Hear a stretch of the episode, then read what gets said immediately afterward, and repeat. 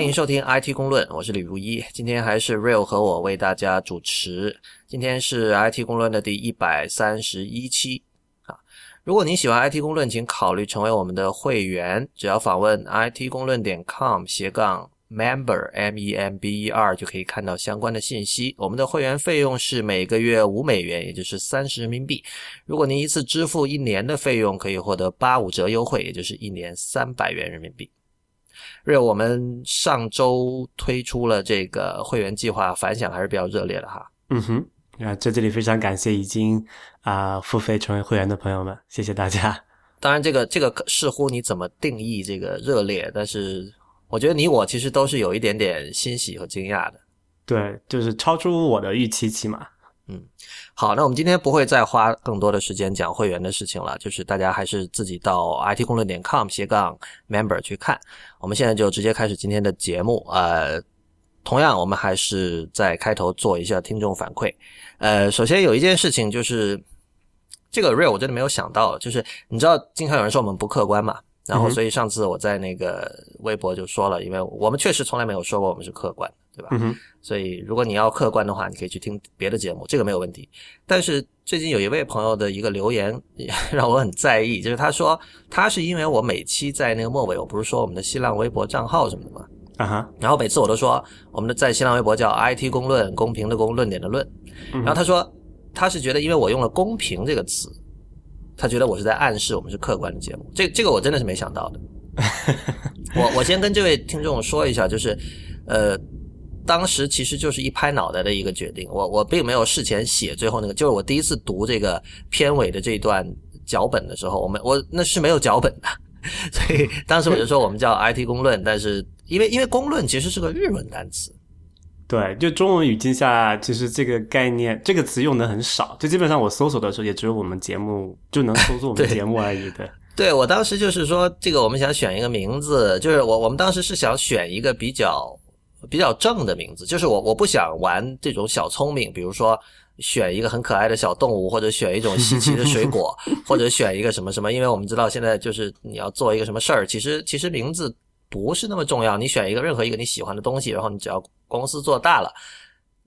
那个名字就会显得很厉害，就是这样。那但我不想这样，我当时就想选一个很很正经的名字，但是呢，我你知道就是在中国，你有时候太正经会让让人觉得觉得太正经。就觉得不好玩，所以就是我们向我们的邻国取经呗，就是这样。然后公论的话，如果大家是懂日文或者是比较熟悉日本的文化的话，日本有很多杂志叫什么，比如有妇人公论，就是妇女的妇；中央公论，这都是比较有名的杂志。所以，我我其实因为我我并不是很懂日文，所以我并不太知道公论两个字在日文里的那个含义，就是它，比如说它有什么 connotation 什么的，这个我不是很清楚。呃。但是，就是我是觉得这这样一个词，就是它具有一定的陌生化的效果。就是你你听到中国人听到，你不会觉得完全不懂，但同时你又觉得，诶，这是什么意思？然后，当然后来我意识到，很多人就不只是刚才说的这位听众哈，就很早之前就有很多人把公论理解成公平的、公正的论点。我在其实，在知乎上解释那个叫什么，嗯。就是解释我们会员计划的那个回答里面有提到过这件事情，也是因为知乎上面有这个朋友在在就是批评这件事情嘛。当时我的看法是这样的，我怎么理解这个公论的公字？那我想，那你理解成公开好了。就是我们本来是私下聊天嘛，然后我们把这个内容放出来给大家听，等于是把我们私下聊天的那个对话公开公之于众。所以我我理解那个公是公开嘛。那大家一定要知道，Real 写那篇答案之前没我们没有商量过的哈，所以所以 他的这个解读，我我们之前我不知道他是有这样解读，但我觉得也没什么问题，因为这个东西本身就是虽然它是两个很常见的汉字，但它确实不是中文单词中的一部分，就是我其实有点引进词汇的意思，就就好像比如说大家把把宅或者把抖 s 抖 m 或者就是任何这种日日文的这种舶来词引进一样，这种感觉。哎，不过这个其实这个词是来自古文里面的吧？这很对，很有可能啦。就是当今的很多日文的词是来自中国古文，但是我我一直的看法就是说，这其实不重要，因为大部分的当代中国人就不怎么读古文嘛。我觉得这个说这个应该没有什么问题，应该应该是比较确定的。嗯哼。那很多时候他 对不是说说白了，比如说最典型的，现在大家都在用“初心”这个词，那“初心”这个词就是日文。那确实就是有人考据过，说这个这个这个中国，我忘了哪个朝代是哪篇文章里面是有“初心”这个词的，我毫不怀疑这一点。但问题是，现在有多少中国人是看了那篇文章知道了“初心”呢？我相信，我相信大部分人是就就是我们以前说的出口转内销，他是从日日文那里听到的，这个没有什么问题。但我觉得我们应该正正视这一点吧。呃，但是不管怎么说，我觉得让大家产生了这种呃疑惑和误解，这是我的不对。所以从今天开始呢，我不会再用公平的公论点的论这个说法了。那么我会改用什么？到到时候大家听到这期节目的末尾就会知道了哈。OK。呃，纠一个错哈，啊，一百二十八期的时候，我们提到微信，说到有一件事儿是在微信里面不能打开淘宝的连接。当时我已经不太记得我当时怎么说的，反正当时好像应该是我我理解成是微信把淘宝封杀了。但是后来有这个听众来信指出来说，其实是淘宝关掉了来自微信的连接，然后他给了一个报道去，就说反了。对，但是其实你真的去揪这个事情的背后的原因，没有没有那么刚才我们说两个说法那么简单直白的，就是它背后是有两，就是腾讯和阿里两家的这个各种利益纠葛在里面，就不是说简单的说谁封杀了谁的问题，就他们是在互相 封杀。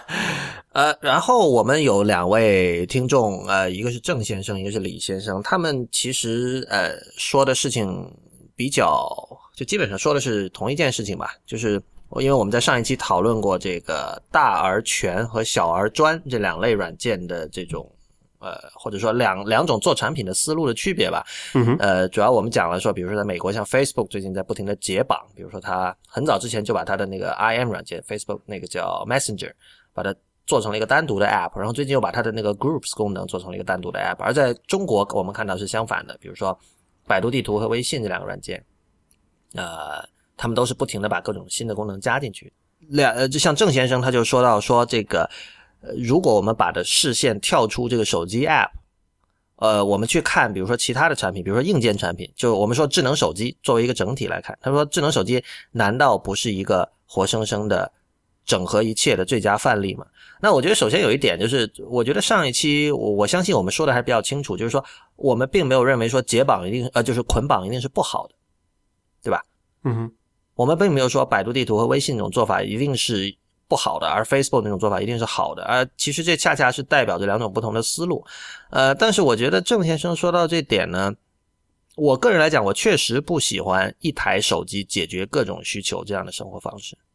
就是，而且我觉得现在就是大家经常在讲这个 ubiquitous computing 啊，或者是这个可穿戴 wearable computing，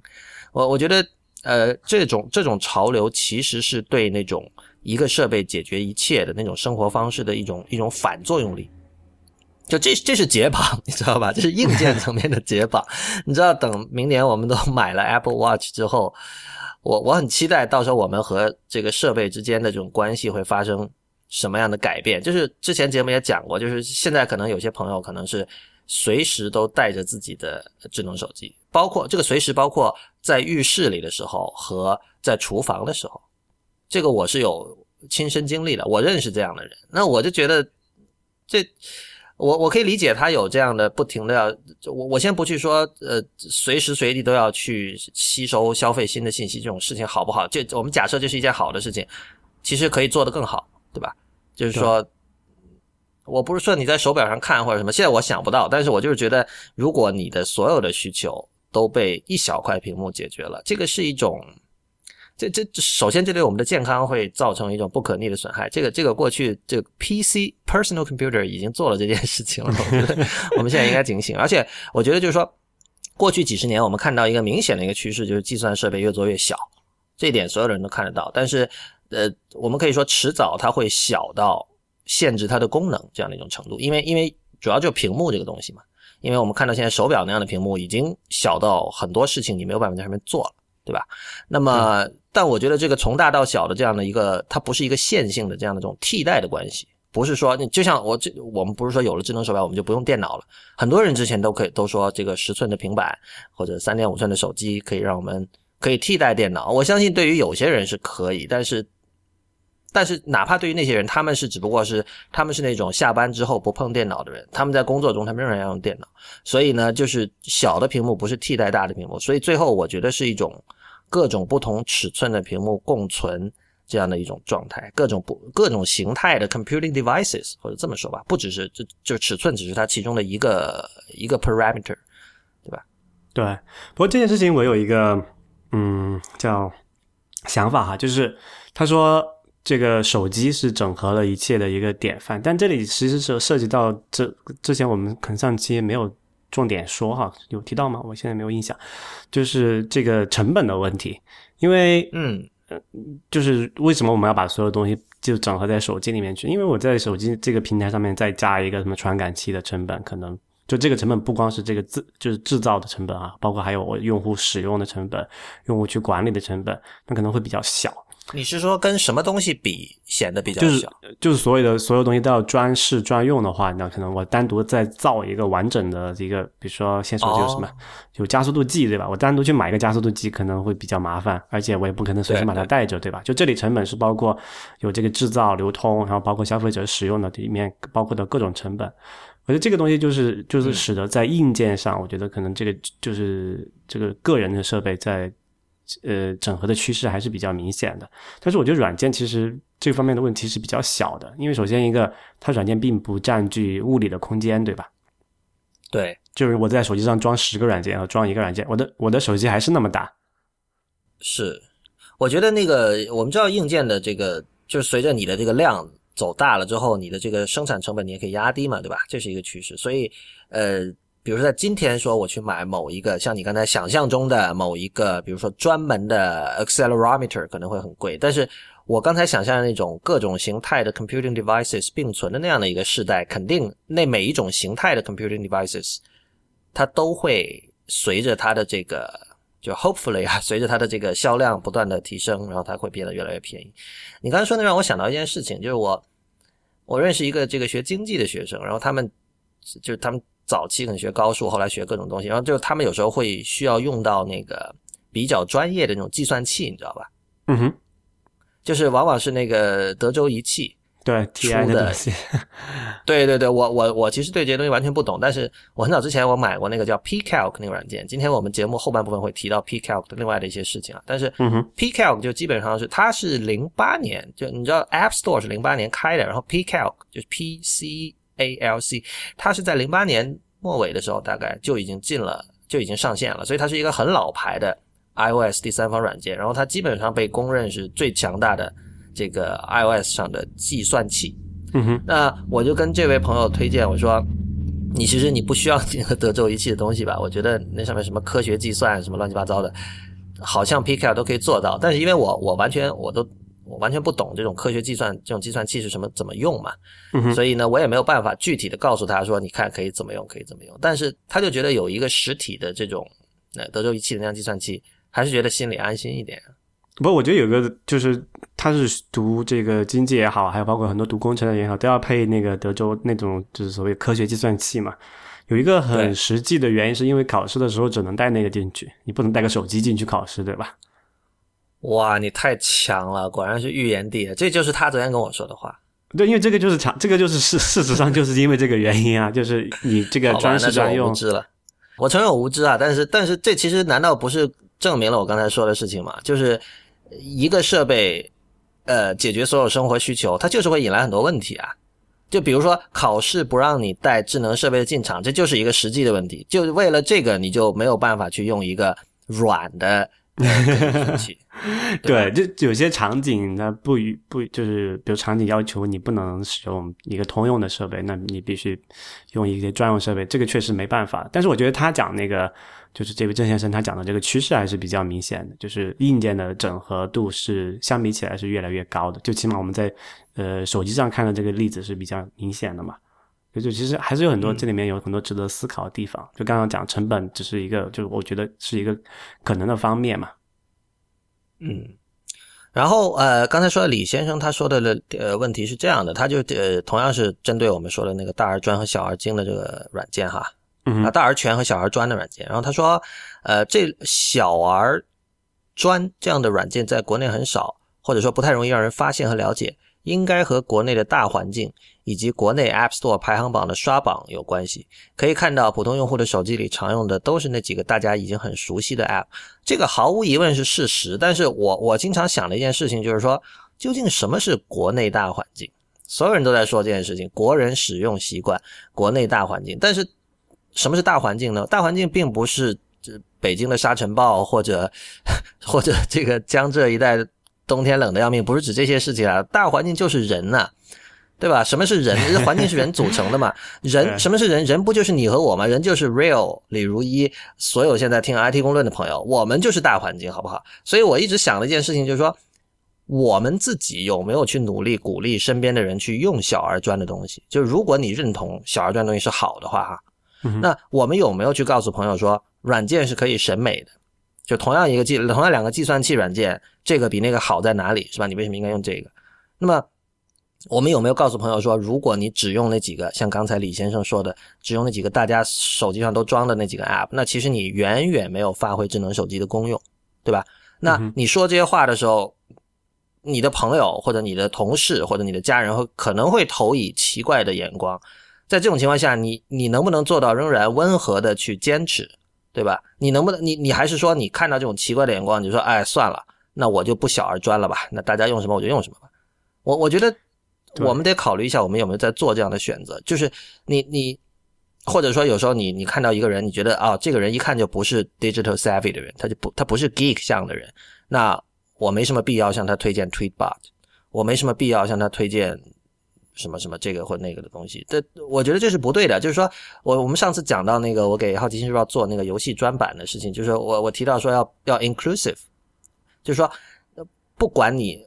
套用到我们现在讨论，就不管你是不是 geek，你都有用好软件的权利，就这么简单的一件事情。就是说，我不觉得你应该呃，你先画一个圈子，说啊，这些人是 geek，那些人不是 geek。那么，对于那些我认为不是 geek 的人，我就干脆就不给他们推荐了。我觉得这个是不对的。这个这个最终你只能反复强化这个外人对 geek 这个圈子的，嗯，可能有一些这种负面的这种印象吧。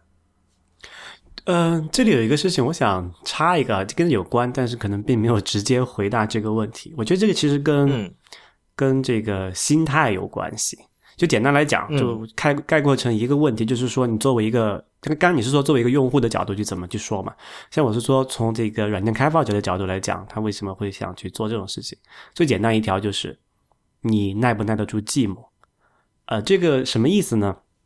就是当你看到你的同行在说我们已经有百万级、千万级的用户，因为这个在中国互联网是一个比较常见的数量级，对吧？你能不能够就是说能够呃？呃，能够说，哎，关我什么事？我就只关心我可能这个五万或者是五千用户。对，这个我觉得是很难。就是在呃，刚才讲他说这个国内大环境打引号哈，我觉得这个可能是一个问题。这个在中国如此，在美国可能也或多或少有这个情况在里面。特别是那种呃自己并不能，就是这刚才这这个待会儿可以跟我们提到的这个 App Store 的生态有一点关系啊。但是这里先提一下，就是说。呃，如果你的这种商业模式是说我是免费的，我是靠风投的钱，那你必然就会有导致这种我要做用户量的这么一个事情吧？就是心态会变成你想去走大圈，去覆盖尽可能多的用户的心态去做。但是如果你的这种商业模式说我并不是说用户越多越好，那我可能有用户越多，我成本我的那个什么维护成本越高，比如说你有服务器的部分还是怎么样？但如果你的商业模式是说你依赖于用户直接付费的话，那这里其实就没有太大的问题。你可能你十万用户，那每个用户给你付费的呃金额很高，那你可能是远远好于你对方的什么一千万用户，但是没有几个人付付费的，对吧？所以其实，在某种程度上，这也是一个呃，就是商业环境和这个就是这个做做软件开发者的呃这个商业模式决定的事情吧。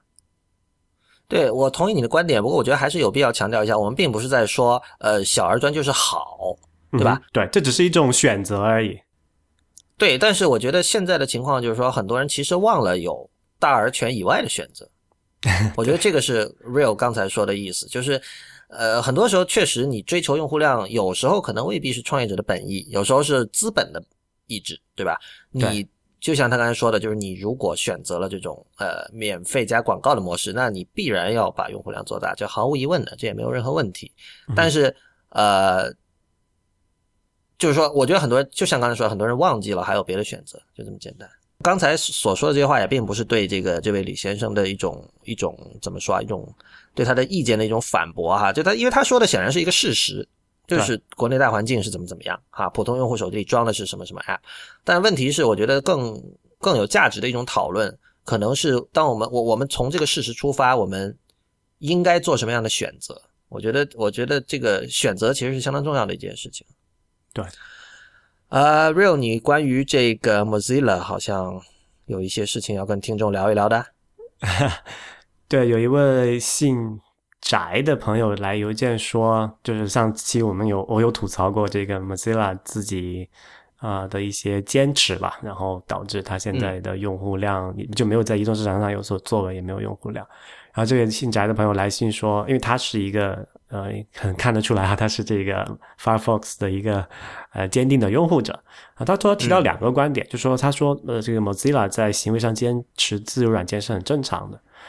嗯，就说他说如果没有像 Mozilla 啊，呃，坚持标准会达成在一个需要付专利费的基础上，这个是讲的是上次我们说到那个 H 点二六四视频标准的问题，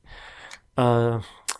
就是他说这个结果，如果就是说标准是基于这个付费专利的话，这个结果显然是大家都不愿意看到的，对吧？呃，首先我想说呢，这件事情在事实上已经成立了，就是现在后来的那个 WebRTC 的标准已经是把 H 点二六四作为呃标准的一部分，然后因为 WebRTC 是作为 HTML 五的那一套大的。呃呃，系统的一部分，所以也会导致反向的之前那个呃 Web Web Video 那个的标准也变成事实上是以 H 点二六四为基准了。所以这件事情，不管你愿不愿意看到，这个事情在事就在逻辑上就在事实上已经成立了。然后他说，呃，如果就是 Mozilla 不坚持。呃，使用 H 点二六四，而是我是哦照我照我说的把这个事情交给操作系统来做的话，他说这这等于把皮球踢给了这个 Free Soft Foundation。嗯，这里我觉得有一个概念要讲清楚哈，就是。自由软件并不等于免费软件，就哪怕你用自由的这个开源的 X 二六四这个实现，你还是要为 H 点二六四这些后面的一些算法呀、这些专利的东西付费。我们先不说这个专利是否是一个好的东西，或者说你是否愿意为这个专利付费，我我的看法是说，如果东西是好的，那么。好多东西很多可能都不是免费做出来的，对吧？它不是天上掉下来，也不是地上长出来的。你是要需要有这么多人去做大量的研究，有那么大量那么多公司去投入经费去做研发，才有那么的一个结果。所以在这种情况下，我是对这种好的产品、好的这种嗯，那这个你说这个协议还是这个算法还是标准也好，为它付费，我觉得是这个是没有问题的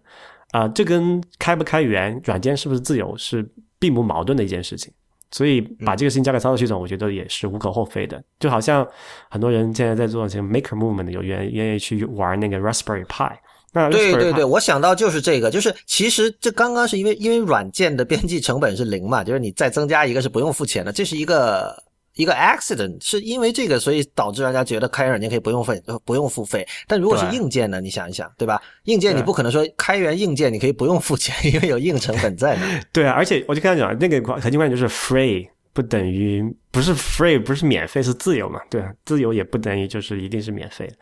呃，刚才讲那个 Raspberry 那个例子，就是比如说 Raspberry 这个硬件，它是一个开源的硬件，它跑跑了不大部分软件是开源软件，然后你买的这个硬件，你可以跑那些面，就是开源软件，你可以不用付费。但是如果你要用这个 Raspberry 的 Pi 来播放这个这个网络视频，因为它本身硬件的处理能力很很弱嘛，但是它搭载了一个这种 H 点二六四的加速的硬件硬件解码芯片，你要用那个，你还是得为这个 H 点二六四支付这个专利使用费。所以我觉得这个事情在本质上是没有矛盾的，只是看你怎么去看点件事情。我刚才就是打破那个迷思嘛，就是 free 并不等于 free of charge，是 free in freedom。对，就是其实很多人如果经常上网或经常看各种博客或看各种书，我觉得这个概念他肯定接触过，就是就是啤酒的免费和这这个自由里面的这个 free 是不一样的，是两种东西。但是但是我刚才刚才你在讲的时候，我就想到软件真是一个非常特别的东西，就就是这个边际成本为零，也就是说你你做了一份之后，你再做一份，你基本上不需要再花一分钱。这这个特性使得软件让我们对世界的很多认知都完全被 skewed 了，就是被被被扭曲了。这个当然，当然，扭曲这个词可能就是它有负面的意涵哈。这里我我其实没有负面的意思，就肯定扭转了吧，扭转了，就会就会你会让人觉得很多人会觉得哦，比如说这个东东西是可以是应该免费获得的什么的。然后甚至我们经常说的这个所谓 information wants to be free 这种事情，都都是可以商榷的。因为今天我们不聊这个哈，但是。对，所以我觉得软件是个很神奇的东西。就是上次我们也提到过这个观点嘛，就是说，呃，我们作为一个 农耕文明出来的这种这种社会，还没有呃进化到在社会心态上能够接受软件和是需要就是这种就是 intangible product，就是不可触摸的软件也好，专利也好，是需要为此付费的。哎，但我觉得这个跟农耕文明还真没有关系，就是。就当然我们知道，就是说美国肯定可能总体能够接受这个摸不着的东西也是可以收钱的，嗯哼，能接受这样观点人肯定更多嘛，因为他们习惯于为服务而付费，而服务就是一个摸不着的东西，对吧？对对。但但是我是觉得这个软件的边际成本为零这一点。影响巨大。我们这个 know how 嘛，know how 其实是有价值的，know how 的编辑成本也是为零的。但是这里面就是我们这个节目可能不太好去展开讨论，这牵涉到很多这种啊什么版权啊、社会心理啊、经济状况啊 乱七八糟的问题。我们未来可以找一期专门聊这个。但我觉得就是呃，软件有一点就是它它虽然是 intangible 的，它多少还给你一种暗示，就是这似乎是你拥有的一个东西。我觉得这是它特别的地方。哼。就就是说，我们会我们知道软件其实它很多时候卖的是 license，比如说我你你付了钱，我 license 你多少年可以用我这个这个产品，而并不是说你拥有了这个东西。但是我觉得很多用户是不知道这一点的，他会觉得，比如说我买了一份这个某一个软件，那我就意味着我拥有了这个东西。对，这这这个东西这件事情是很难向没有软件开发经验的人解释清楚的。我觉得这个可能是很多背后的一些误会的原因吧。这个例子其实，在现实中也蛮常见的。比如说，我买了一首这个歌，对吧？你这个买了一首歌，这个什么意思？其实你买了就很，你是限制很多。你不，比如说你买了这首歌，你就自己可以听，对吧？你可以在家里放，没问题。但是如果你买了一首歌，你跑到一个商场上用作背景音乐，那你可能就不是支付的，就不是这个价钱了，就不是这个概念的买了。对，对，而且而且这个就是它并不只适用于这个数字音乐，你以前买 CD 也是一样的。对对，呃，这位翟先生还说到这个关于这个 Firefox 没有 iOS 版，他说这个本质上来讲是因为苹果在作恶，因为那个 App Store 规定必须使用，就是在 App Store 里面发布的浏览器必须使用 WebKit 引擎嘛，它这条是一个霸的，就是霸霸王条款，对吧？这个在在我们这个会在后面的时候提到，这个但这个其实也是呃，最也是被 App Store 最开始出现的时候，有有很多这种。就你说比较强迫性的条款，大家也有商榷过的。但是这个我觉得怎么说，是一个商业行为，对吧？它苹果公司它有这个这个这个叫 term of service，如果你不接受，你可以不不不，你可以不接受的，你不要去那玩，没有人规定说你一定要去那里那个上的。但是说现在市场环境是苹果的这个 iOS 的市场占有率很高，而且这个用户。的数量也很庞大，那么你作为一个非盈利机构，你是否愿意去去就是低头去接受这种霸王条款？那是你的这个呃。一个政治的选择，跟所以很可能很可能有听众现在已经要说了，他说你这套说说辞不对啊，就是苹果有时候标准是模糊的，没错，就是我们可以说，呃，这个这是他家地盘，他可以定规则，你不想来玩可以不玩，但这个前提必须是这个规则是清晰的，而这个 App Store 很多时候规则是不清晰的，但是我觉得在这件事情上它是很清晰的，而且它从来没有过任何歧义，就是说，对，你要做第三方浏览器，你必须用 WebKit 内核。对，但这个跟今天我们稍后要讨论的主题是有本质上的不同的。就如如果你想骂 App Store 或者它审核规则，我们之后会拍手叫好。对对对，有很多有很多让你爽的地方，大家不要着急。但是但是回到 Firefox iOS 版这件事情，你你没有办法从这个论点去攻击，呃，从这个角度去攻击它。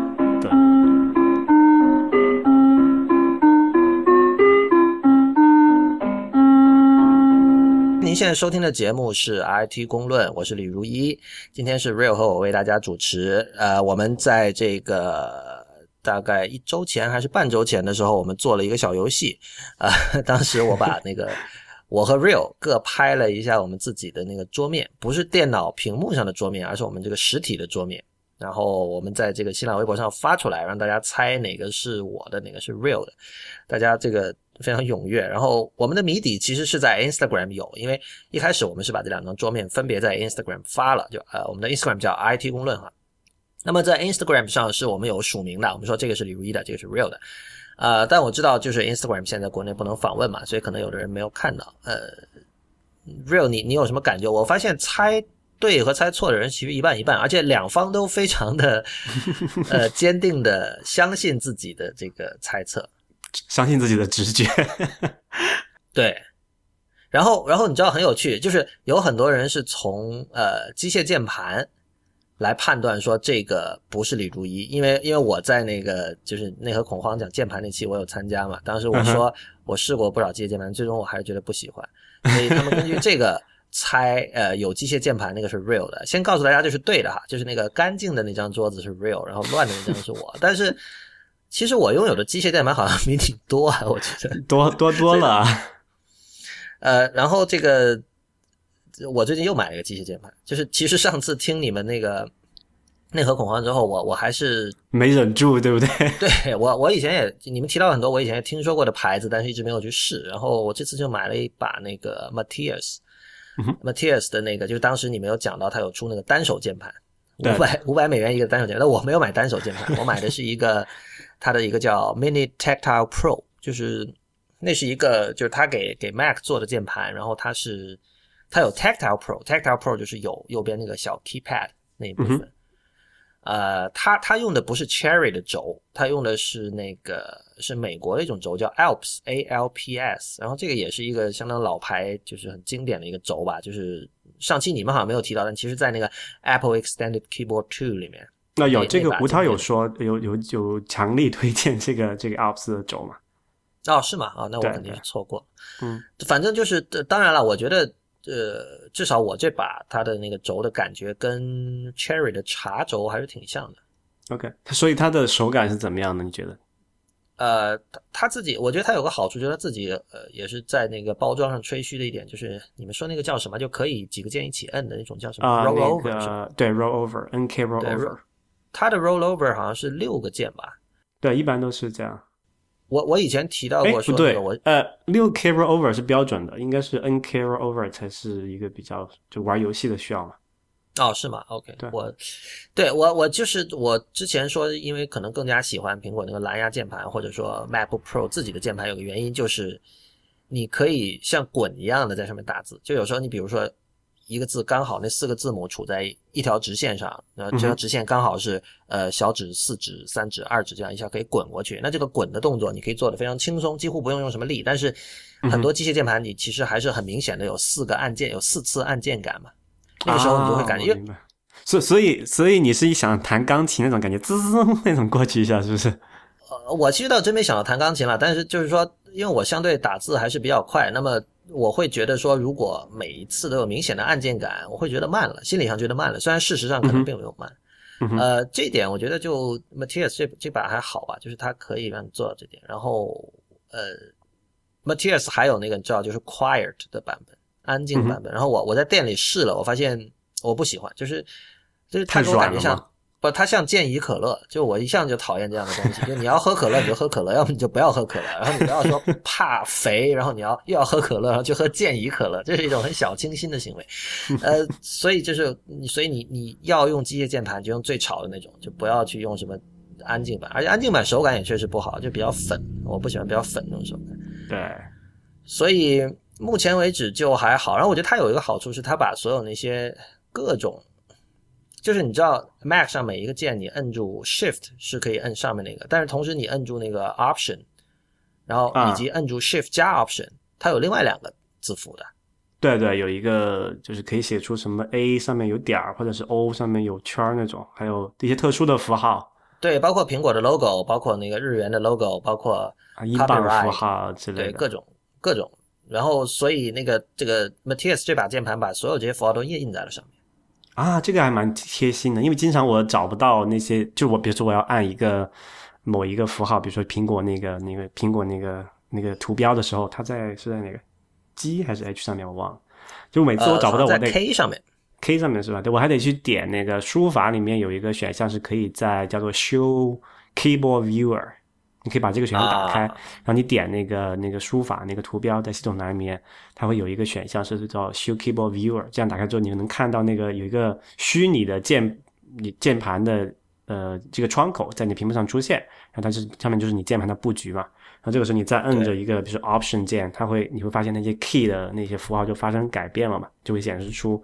啊、那个那个叫什么呃你需要的那些符号，比如说你要先按苹果那个是要按住 Option 加 Shift，然后再加 K 才会出现苹果那个符号嘛。我以前用的办法跟你是同等程度的麻烦，我是选那个 菜菜单里面那个 Edit，然后有一个 Special Characters，啊哈啊，它会那它会有一个小的一个一个界面出来，里面有各种 special characters。有时候甚至我直接去 Google 了，比如说 Google Apple logo，、嗯 然后我的拷贝粘贴，就是所以所以这一点我觉得这把键盘还是有很大的实用价值。哎，不过说那我有一个事情要吐槽一下哈，就是刚才你讲有一个平，它那个 Matic 键盘上面有这个符号，就是那些特殊符号的标记，这也是有的。然后我还看了一下，它那另外那三个键的符号也是齐全的，包括 Shift 键，它除了有这个 Shift 的那个字母之外，还有一个箭头，然后有那个 Option，除了那个字之外，它有一个那个就是一个 Option 那个标志嘛，这个怎么解释？一个一个横下面一个像铁轨分叉的那种感觉。嗯嗯嗯，你知道在那个美就苹果的美式键盘的上面，它只有 Command 键有那个标志，其他呢像 Shift 和 Option 是没有那个标志的嘛。呃，然后这个是你，比如你随便随便点开一个你在 Mac 上面的程序的快捷，就是那个菜单嘛，它不经常会标记有些快捷键是什么，对吧？啊，我知道了，对这个这个非常讨厌，对，然经后它就常搞不清 Shift 和那个 Option。对，然后它就会，当然，比如说我现在开着这个 Safari，然后这里有一个是这个 File，就是文件这个菜单，它会显示有一个，比如说 Close All Windows，就是关闭所有窗口。它的这个图，这个快捷键是，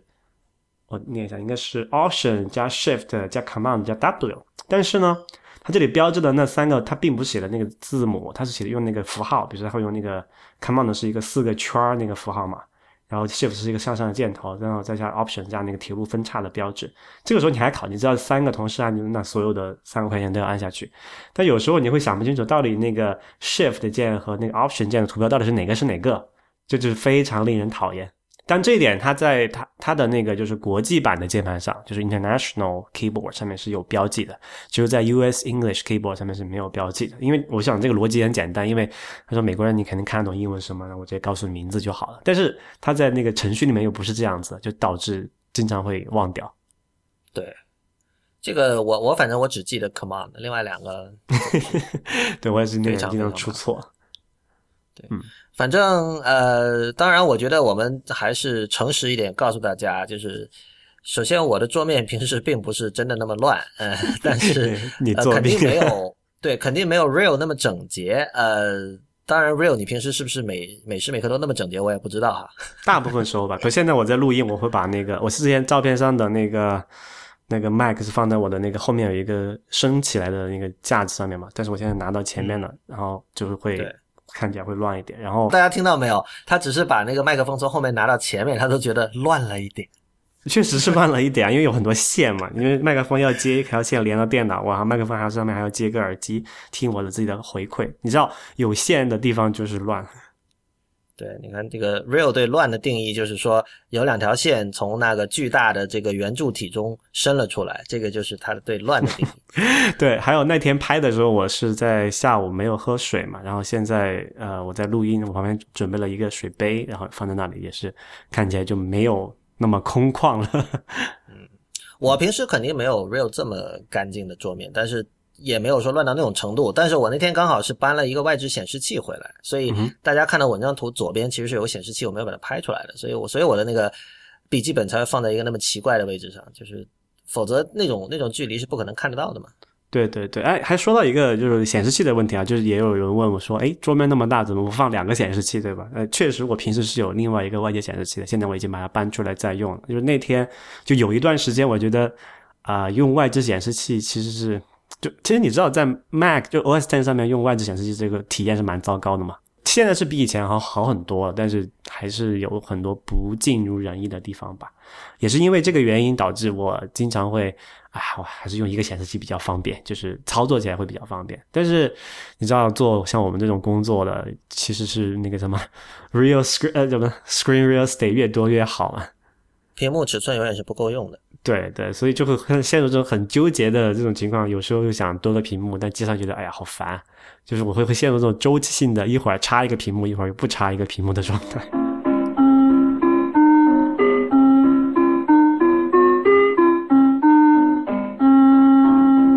您现在收听的是 IPN 播客网络旗下的节目《IT 公论》，今天是由 Real 和我李如一为大家主持。我们下面就进入今天的正题。呃，苹果最近推出了自己的这个2014这个年度回顾评选，哈，叫 Best of 2014。然后，呃，他们在这个他们对 App 和播客节目都有这个分别的这个评选。今年是第一年评选播客吧？应该是第一年评选播客，对。然后 IPN 旗下很荣幸有两档节目入选，一个是 IT 公论，就是我们，嗯哼，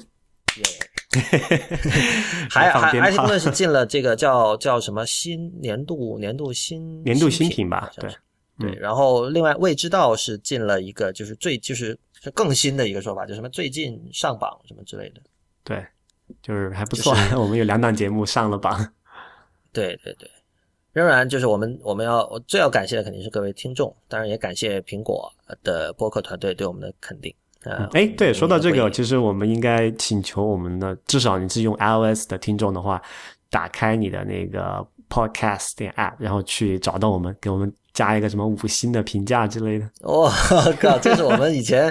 讽刺过、批评过，对啊，辱骂过的一种行为啊。不过这个。但是这个确实有能够帮助我们被更多的听众能够帮助吗？我不是很确定啊。这个这个在 App 里确实，我是看到很多开发者说 App 里是有帮助，但是对于播客，他也会把那个排名就是提前嘛。这样的话，大家去那个 Podcast 里面去发现的话，会会有更大的几率看到我们，所以其实也是有一点点好处的。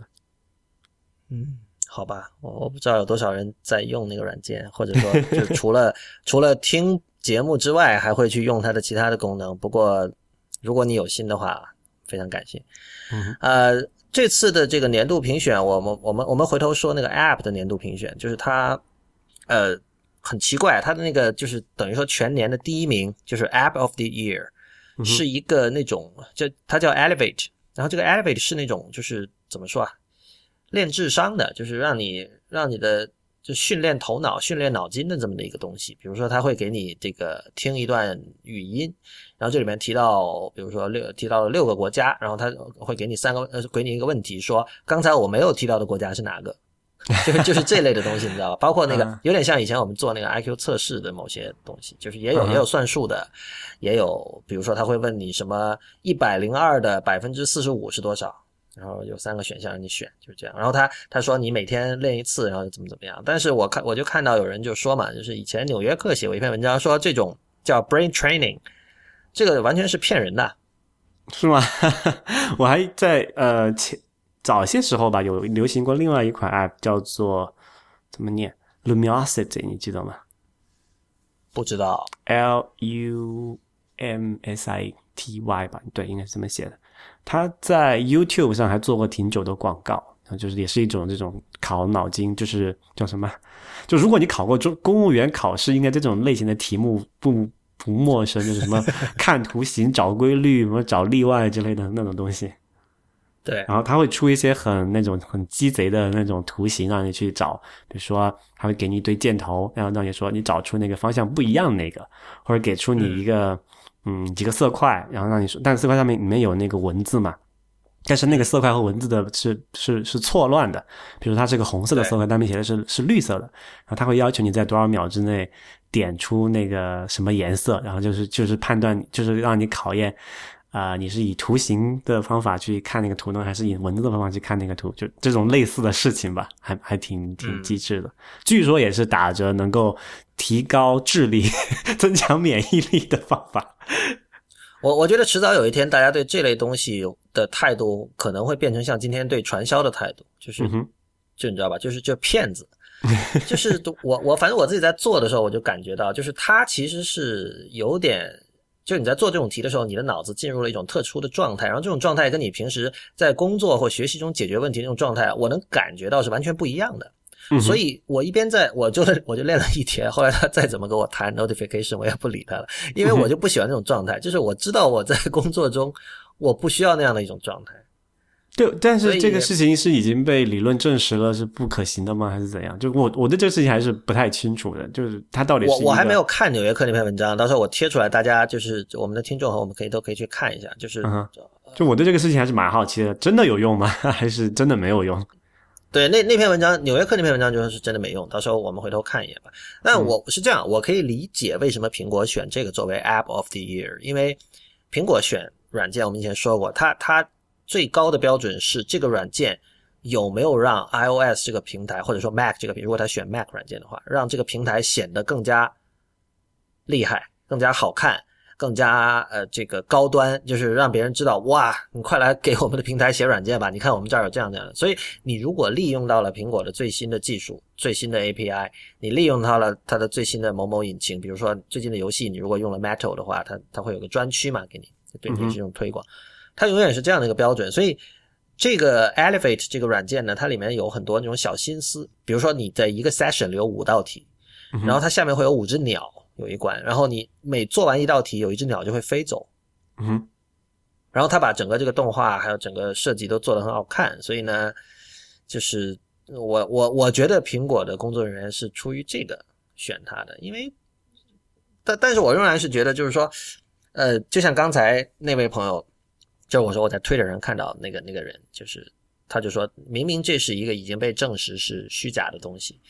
为什么要选这类的人？就是说，如如果你想选那种能够很好的体现 iOS 的这种作为一个软件开发平台的能力的，我相信还有别的例子。是吧嗯，对。然后今年的这个年度评选还有一个特点就是，我这个可能以前也是吧，游戏特别多。然后，但我发现工具类的少了，就是所谓的生产力工具 （productivity） 那那一类的东西比较少。呃，唯一的例外是相机和图片类的。图片是那个他们选了那个 Pixelmator，就是大家知道 Mac 上有一个，就是没有 Photoshop 那么强大，但是也就又不是那种特别幼稚的图片处理软件，叫 Pixelmator。然后在今年的那个 WWDC 上，他们的那个那两个人好像是立陶宛的，就是两个开发者，就是他上台讲了，介绍了他们的那个 Pixelmator for iOS，然后年年底他们就获得了这个年度评选的一个奖。因为他们也是因为用了是 Metal 吧，就最新的那个图形的那个那个 A P 那个那个呃叫对叫 A P I 叫什么玩意儿 Metal，是是 Metal 吗？图对它像处理。它就是展示的，因为因为那个它在 iPad 上做要用那个才能保证性能嘛，你要做那么炫的滤镜啊、特效之类的，计算要求还是蛮高的。然后他就说用那个 Metal 就可以实时的去做那些东西。他当时在那个什么 WDC 上展示的时候，也是就是秀那个 Metal 的性能有多好多好多牛逼啊。对，所以所以就是说，还是如果我们听众里有开发者，如果想想拿这些奖，或者想拿比如说这个 WWDC 那个 ADA 就是 Apple Design Award 的话，你就得去跟他们最新的技术。嗯哼，但是也有可能跟错，跟 跟错的时候，待会我们会提到这件事。对对对，但但就是说你你去跟的话，你拿奖的几率会比较高，就就就就像大学四六级考试或考托福什么的，有方法。对你得你得你得去摸清苹果的这个评选团队的喜好是什么。其实规律也是蛮明显，你看一下过往几年的这种呃获奖 App 都知道都是一个套路的。对另一方面就是，你如果选择这样的路子，必然你没有办法选择那种追求大用户量的那种产品思路，因为你追求大用户量，你就得对旧版本的系统进行支持，对吧？那么这个时候很多会拖着你的脚步，让你没有办法去利用一些这个，因为有很多新的特性是对，有很多新的特性你必须用户必须是用到最新的操作系统才可以用的。游戏好像算是一个例外哈，这里面。游戏永远是例外。对，这也是为什么要做游戏专版的原因。对，啊、g o o g l e 退出俄罗斯了，中国和俄罗斯永远是好兄弟啊。对，这个事情是路透社的一篇报道吧，然后说 Google 要关掉它在俄罗斯的，它叫 Engineering Office，就是所谓研发部门嘛，然后它还是保留像销售啊那些运营的那些部门在。这个其实跟当年 Google 退出中国的时候做法是，就是那个先不说原因哈，就说这个在做法上是比较类似的，就是呃关掉了研发，然后把那些人挪到什么香港或者直接挪到美国去。然后这个背后的原因呢，中国的原因大家都知道了，回头去看一下历史报道就知道怎么回事了。俄罗斯的原因是因为俄罗斯最近出要出台一个新的法律规定，说必须把这个呃就俄罗斯用户的数据保留在俄罗斯的境内哈。啊，然后 Google 觉得这个事情不可以接受。就你其实看回头看一下，跟中国那就谷歌退出中国的那年的事情的本质原因是差不多的。嗯，然后就其实这里面如果说大了，就是一个所谓呃，我们过往认为互联网是一个无国界的一个一个什么跨国界，然后是一个嗯 universal 的东西，对吧？但其实你现在看到互联网越来越深入普及之后，主权国家的介入，把这个我们过去认为很好、很普世价值的东西，其实又拉回了我们主权国家的这个政治管辖范围之内。那各国局域网已经慢慢建成，天朝已经早就建成了，然后天朝据说也在输出这种技术给什么其他。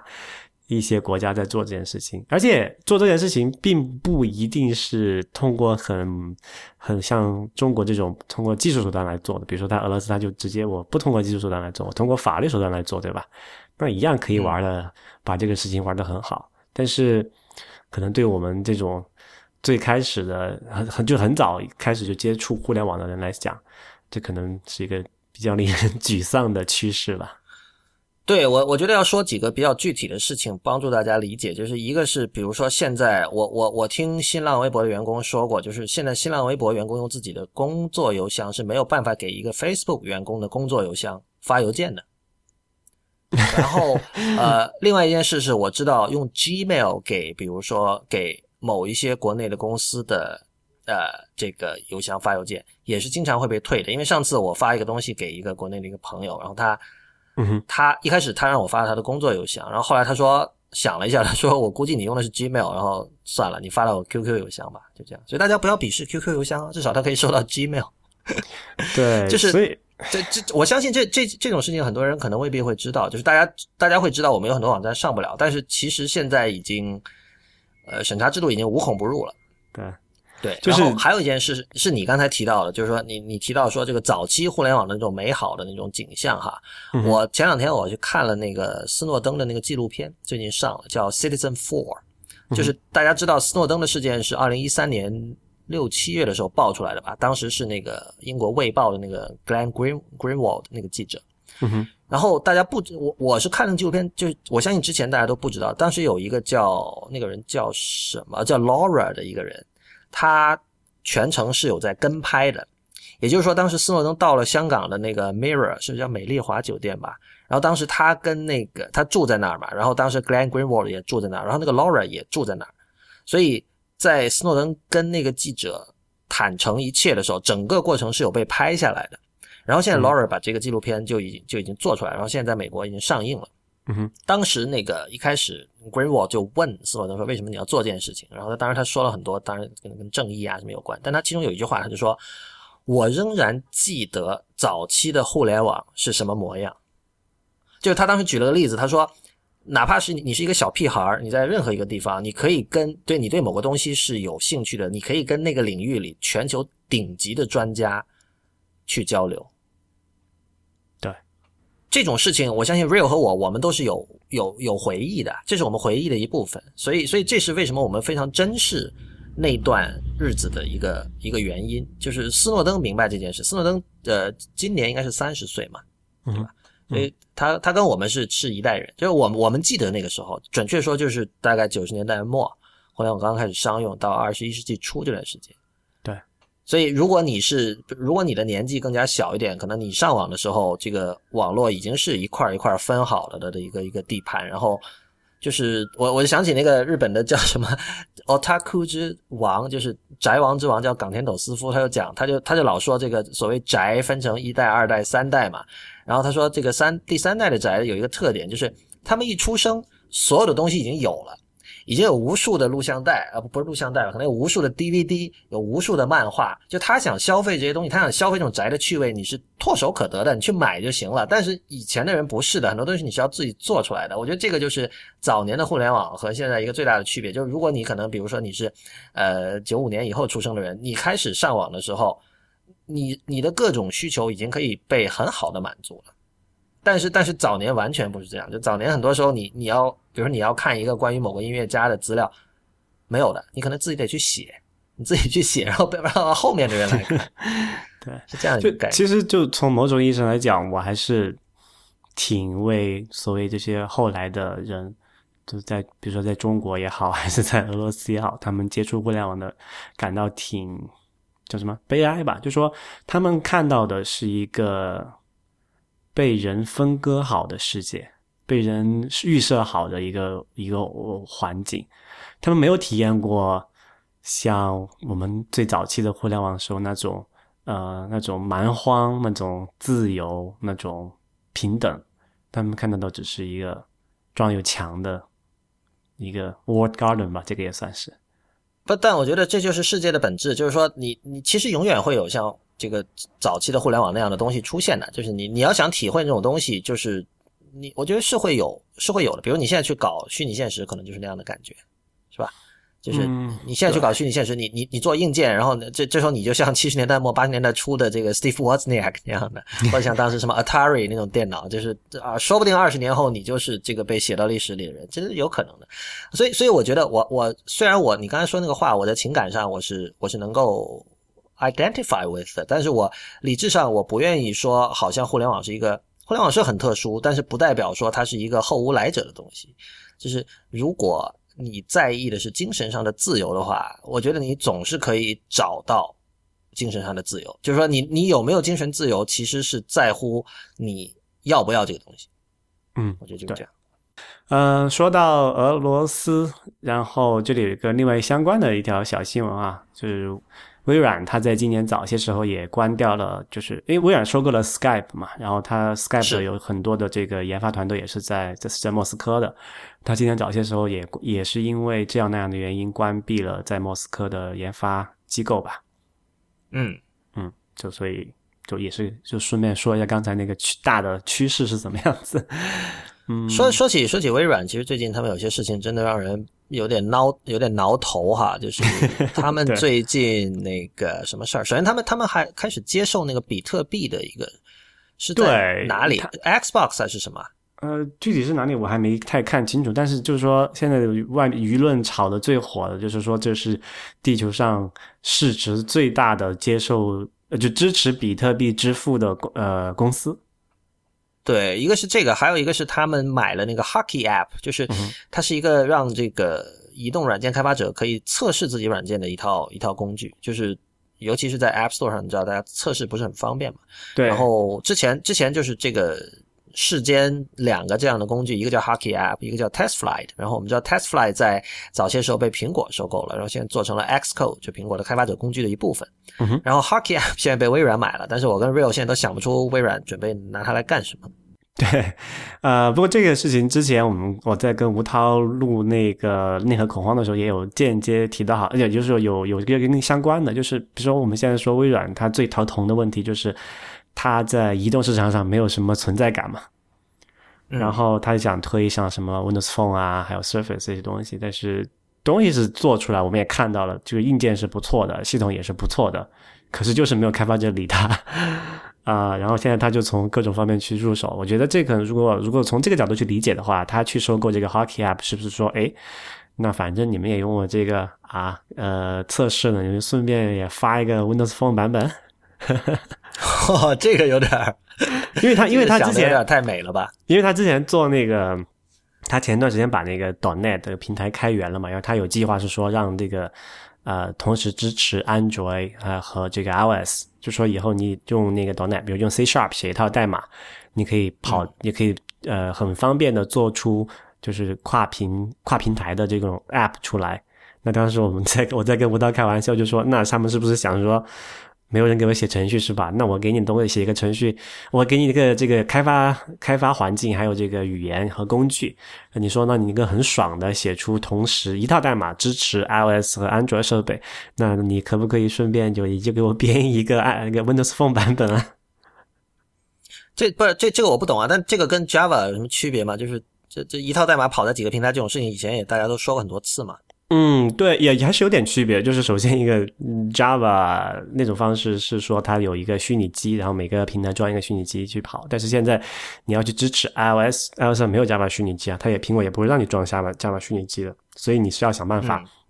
编译出一套原生的在 iOS 上面运行的程序，要么你直接生成这种什么可执行的代码在 ARM 啊那个 ARM 平台上跑，要么你把想办法把你的这个，比如说你是一个 Java 的程序，你把它通过一种呃叫做什么 transpiler 把它改成 改写成自动改写成这个 Objective C，然后在在 Xcode 里面编译出来，这种方式也可以做。现在我我倒我还不太清楚微软的计划是怎么样子，但是他们反正是要做这种事情了。OK，内核恐慌插播结束，回到 IT 公论来哈。那个刚才提到说，呃，微软现在收购了 Hockey App，然后苹果更早说收购了那个 TestFly，但是它收购 TestFly 之后做的事情其实并没有让大家看到什么让人很欣喜的东西吧，就是有点摸不着头脑。但我觉得苹果其实呃，在过去一年，它和第三方开发者的关系真的是很。颠簸或者说，就是它是他是开车，就是走在一条下面都是石子的路上，这样一种感觉。然后最近又出大事儿了。对，App Store，刚才我们要开始什么开全力吐槽了。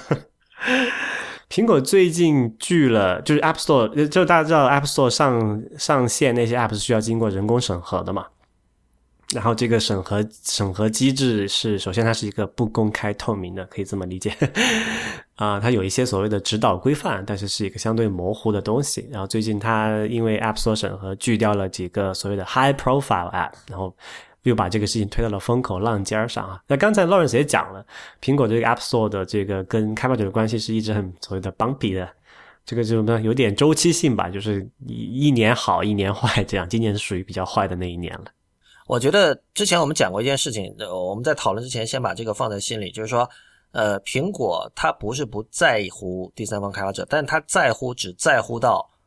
让自己的平台显得更加优质、好看这样的程度。我我觉得这个是所有第三方开发者要记在心里的一件事情。嗯，他才不会在乎你的死活呢。对他，他不会在乎说我们的，由于我们某一个新规则的提出，你原来的商业模式一下就没法用了，一下会少赚一大堆钱。这个他是不在乎的。对，很简单的讲，他是完全不在乎这一点。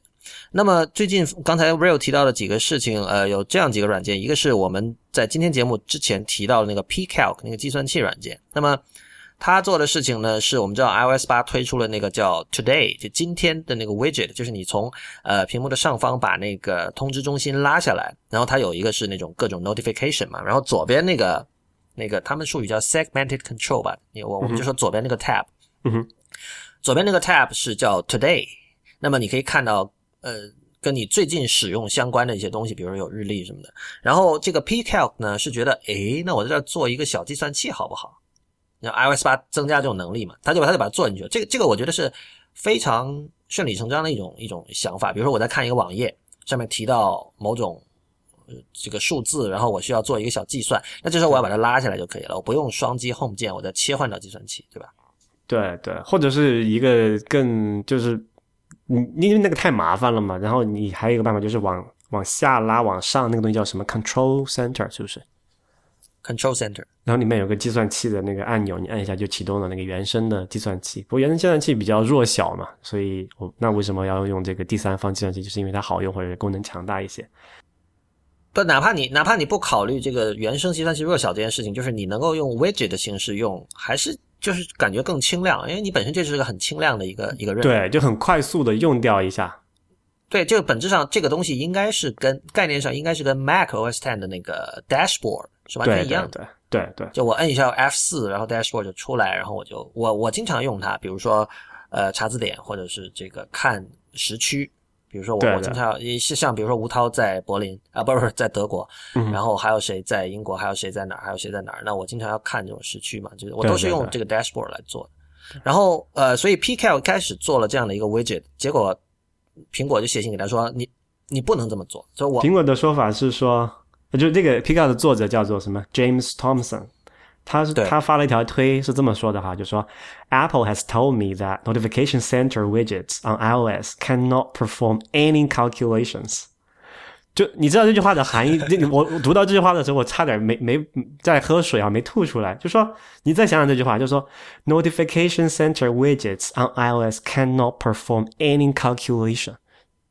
这句话翻成中文什么意思？就是通知中心的那些 widget，那个叫什么插件吧，是不能执行任何计算的。我多么希望他说的是说 Notification widgets on iOS cannot perform any computations。就是怎么 a computer 不要做了，把电脑。对呀、a computer forbidden to compute，这这多么一个令人讽刺的事情。对，但我觉得你这里有点咬文嚼字了，就是他他那边 cal calculation 肯定他用的是狭义的 calculation 嘛，他他对，就是计算器那个计算，对，不是说 computation 计算机的计算。对，这个就是让人想到，就是说，就是为什么？而且就是，首先这一件事情是没有在 App Store Review Guidelines，就是苹果官方给出的那个呃审核条款规则，没有这一条嘛，对吧？对。而且这个背后的原因让你很百思不得其解，为什么这个 widget 不能执行做任何计算？为什么？有什么理由吗？对，然后但是我们必须想到哈，就是其实，在那个呃审核规则里是确实是没有，通常是没有这么具体的条款的。还要补充一下，就是说它被拒的时候哈，是正在 App Store 里面被 promote 的时候，就是苹果的那个 App Store 的，就是这个这个叫什么？就是选那个 Best 有 of 二零一四 banner 那个，banner 推荐，对，就他正在就 App Store 正在推荐那个 Peacock 的时候，同时审核过程把它给干掉了，就是不背景。也不算干掉了。我能理解，就是说他首先这可能是两个团队，然后就是对，肯定是两个团队，对。对，审核那个团队就是说你你得把某个功能去掉，但嗯是我照按照我的理解，它没有立即让它下架，但只不过是说，如果你不去掉，你就要被下架。然后这个人就去掉了，但是后来他在网上说了一下，然后他跟苹果也不断的在沟通，最终呢就是还是让他上了。反正这件事情现在是，你现在如果去看 PCal，它那个 widget 还是在的。对，就这个这个决定已经被否决了。对，然后还有一个像 Transmit，就是 Panic 做的那个 FTP 软件，然后他最近出了那个 iOS 版，我还没有买啊，iPad 版。然后他他有一个就是说把某个文件传到 iCloud Drive 的功能，对吧？然后这个功能苹果说不允许。对，这就是在 iOS 八里面有一个新出的那叫 Share Sheet 嘛，就是可以把那个东西分享到某个地方，然后其中有一个是这个云存储的那一部分，就是之前我们讲到 Dropbox 的时候，啊、有说他把这个有个这么一个系统级别的 SDK，让你能够去统一访问像 iCloud Drive 啊、Dropbox 啊、Box 这种云存储器嘛。然后这个 Transmit 就是有这么，它是一个 FTP 软件，那个客户端嘛，那肯定就是最核心的诉求就是把文件挪来挪去嘛。那你想，一个正常的使用方法是不是说我从一个服务器下来下回来一个文件，我把它放到我的 Dropbox 那个 i iCloud Drive 里面去呢？对吧？这个很合理的应用，对吧？然后苹果的给他说是他们不能把叫做什么 iCloud Drive 不能接受不是你这个应用自己生成的文件。换句话说，你这个 transmit 是一个 FTP 客户端，你这个文件是从别的地方下载回来的，你不能把那个文件再放进 iCloud Drive 里面去。然后这个事情最搞笑的地方在于什么呢？那个东西并不是 Transmit 故意要加的一个功能，而是这个系统级别的 Share 系统里面必须有，就是它你你没有办法关掉 iCloud Drive 这件这个，你只能你不能只关掉 iCloud Drive，对吧？对，要关就全关。对你只要用了这个这个叫什么这个 storage 这个功能的话，你一定是会出现那个 iCloud Drive 的。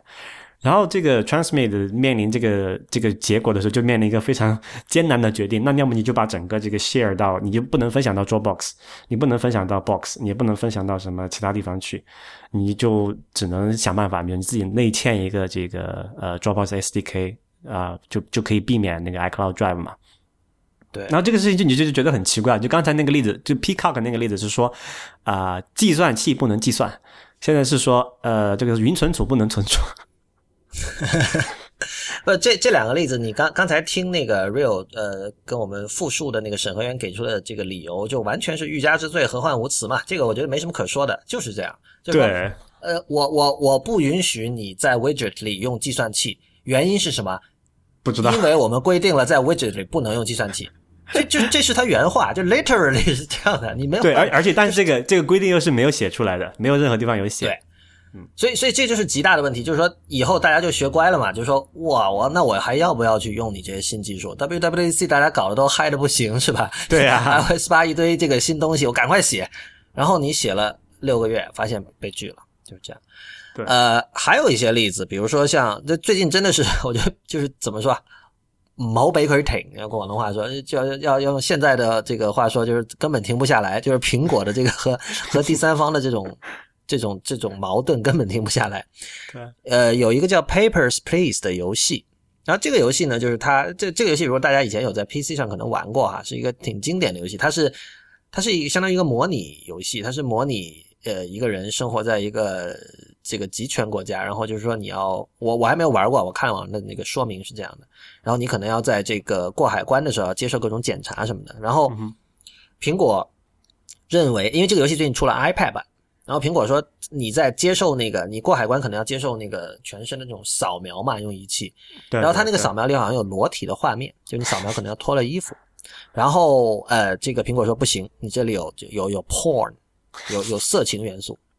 那么这件事情倒倒还好，因为那个开发者我看他在 Twitter 上讲了，他说其实裸不裸体在这上面无所谓，那你要我拿掉，OK 我就拿掉了，所以我我我可以可以继续上。然后他倒他倒是觉得这个游戏里有一些意识形态的东西，他觉得有可能会引来争议，反而倒没有事情，所以他他倒是觉得哎还好。但我觉得这件事情，虽然虽虽然我们一直都知道说苹果是一种道德上很清教徒的一个一个公司，就是按 John Gruber 的说法是迪有拥有迪士尼家庭价值观的那样的一个公司。我我用我的说法，我以前一直说它是它像那个浦泽直树的漫画《二十世纪少年》里面的那个朋友乐园。就那里面朋友是一个邪恶的，有一个叫朋友的一个邪恶的领袖，然后他做了一个朋友乐园。我相信浦泽在构思这个东西的时候是有参考迪士尼的，这里面一切都是非常的美好和善，然后你在里边就是没有恶嘛，就是所谓的对，没有恶这样的一个地方。然后苹果想象中的 App Store，他认为应该是这样的，呃，这没有问题，呃，OK，你要这样你就这样好了。但是 Papers Please 是一个那种它的画风是像素化的，这个时候我就不禁想到，在这个昨天刚刚上线的第六期《内核恐慌》里面，吴涛说的一句话。当时吴涛在讲一个那个呃某一个旧的游戏还是什么吧古，墓丽影，他说我们是怎么能接受那个时代的六百四十乘四百八十分辨率下面的裸体呢？所以就是在苹果看来，哪怕是这种像素化的裸体，都是不能够接受的。就哪怕是 你知道吧，像以前那种长得像一个立方体一样的手臂，都都是不能够接受的。这个就，呃，我也不能说过分，但我觉得很很很荒很荒谬，就有点有点有点搞笑。对，然后我们要说到最严重、最让人不能接受的一件事情，最最恶的一种一种 rejection。对就是有一个叫 Launcher 的软件，我我们呃 Real 我记得我们很早之前有推荐过一个叫这个 Launch Center Pro，对吧？这是一类的，是一类的，就是就是它相当于是说，呃，一个另外的桌面，就是它想替代掉你这个 iPhone 原来的桌面。你打开之后，里面就有各种，也是一个九宫格，当然不是九了，可能十二宫格这样的一个一个一个界面，里面每一个格子里面是一个特别的动作或者说任务。比如说你点一个格，我可以发 iMessage 给 Real。我点另外一个格，我可以加一个什么东西到日历项。那么这样的话，它的点击次数就是说，就假设你把，比如说把这个东西放在你的 iPhone 的 Dock 上面，你点一下打开它，然后我再点一下，我就可以发给 Real。当然，这个东西出来的时候，你知道，现在 iOS 八是有那种你双击 Home 的话，上面会有你最近的联系人嘛？对，所以你其实这个怎么说啊？这个通往呃某些这个行为的路径是被缩短了的，但是在这个 Launch Center Pro 推出的时候，这个 iOS 本身系统还没有这个功能，所以它有一定的吸引力吧。虽然我买了，然后我一直放在 Dock 上，我也很少用，但是反正有这么一类软件。对，那么现在这个叫 Launcher 的软件最近被拒了，然后他拒绝的理由是说，他他想在那个 widget，在 Today 那个 widget 里做一个功能，是说我点了那个 widget 里面的一个地方之后，我可以打开某一个软件，对吧？对对，就把 Launcher 做进这个 widget 里面去嘛。举个例子是说我我我设好了之后，我从顶部把这个 Notification Center 拉下来，然后我点到 Today 里面，然后我可以看到上面有 Launcher 的 widget，其中有比如四个图标，然后其中有一个是比如说 Fantastical 这个日历软件，然后我点了之后，我就可以直接进到日历软件。换言之，我就是用手刷一下，然后点一下，我就可以进到 Fantastical，就就是这样一个功能。然后苹果说不行，因为他说我们规定说你在 widget 里面你是不能去启动其他的软件的。然后这一条同样也是没有在任何规范里面说明的。对，当然我我觉得有一点可以说的就是，这个 Today Widget 是个很新的东西。我我们现在在整个 App Store Review Review Guidelines 里面是看不到关于 Today Widget 的任何内容的，所以有有可能是苹果也不知道第三方会怎么来用这个 Today Widget，所以它其实等着呢。然后这里就牵扯到我们刚才说最邪恶的地方了，因为这个 Launcher 这个软件的开发者写了一封很写了一篇很长的博客讲这件事情，然后途中他有一次就问啊，他就说，呃，为什么我我因为他发现很多类似的软件在做同样的事情，然后这些软件没有被下架，然后就问为什么。结果后来有一次，有一个负责审核的苹果的员工就回信跟他说，呃，就说这是故意的，他就说，呃，我们其实是想，就简单来讲，就杀鸡儆猴。我们拿你做了一个例子，就是说，我们不想，我们不想在这个 App Store 的这个规审核规则里把这个写的这么具体。比如说，你不能在呃这个 Today Widget 里面去启动别的软件，我们不会写这样这么具体的条款，因为这种条款呢会让大家望而却步，会会抑制大家的 creativity。按照他的观点，所以我们是刻意把规则写的模糊。然后呢，我们怎么办呢？我们还是要审核，我们还是要有工作要做嘛。我们就拿一个人开刀，这不是他的原话，但是绝对就是这个意思，就是你现在犯了这个规则，我就把我就把你拒了，然后媒体会闹，对吧？大家会知道这件事情，那么未来的开发者就知道，哦，这个是不这个事情不能干，就是什么杀鸡儆猴嘛。对，这这个就是这个最让恶劣的真的是让大家不能够对，让大家完全不能接受的一件事情。对，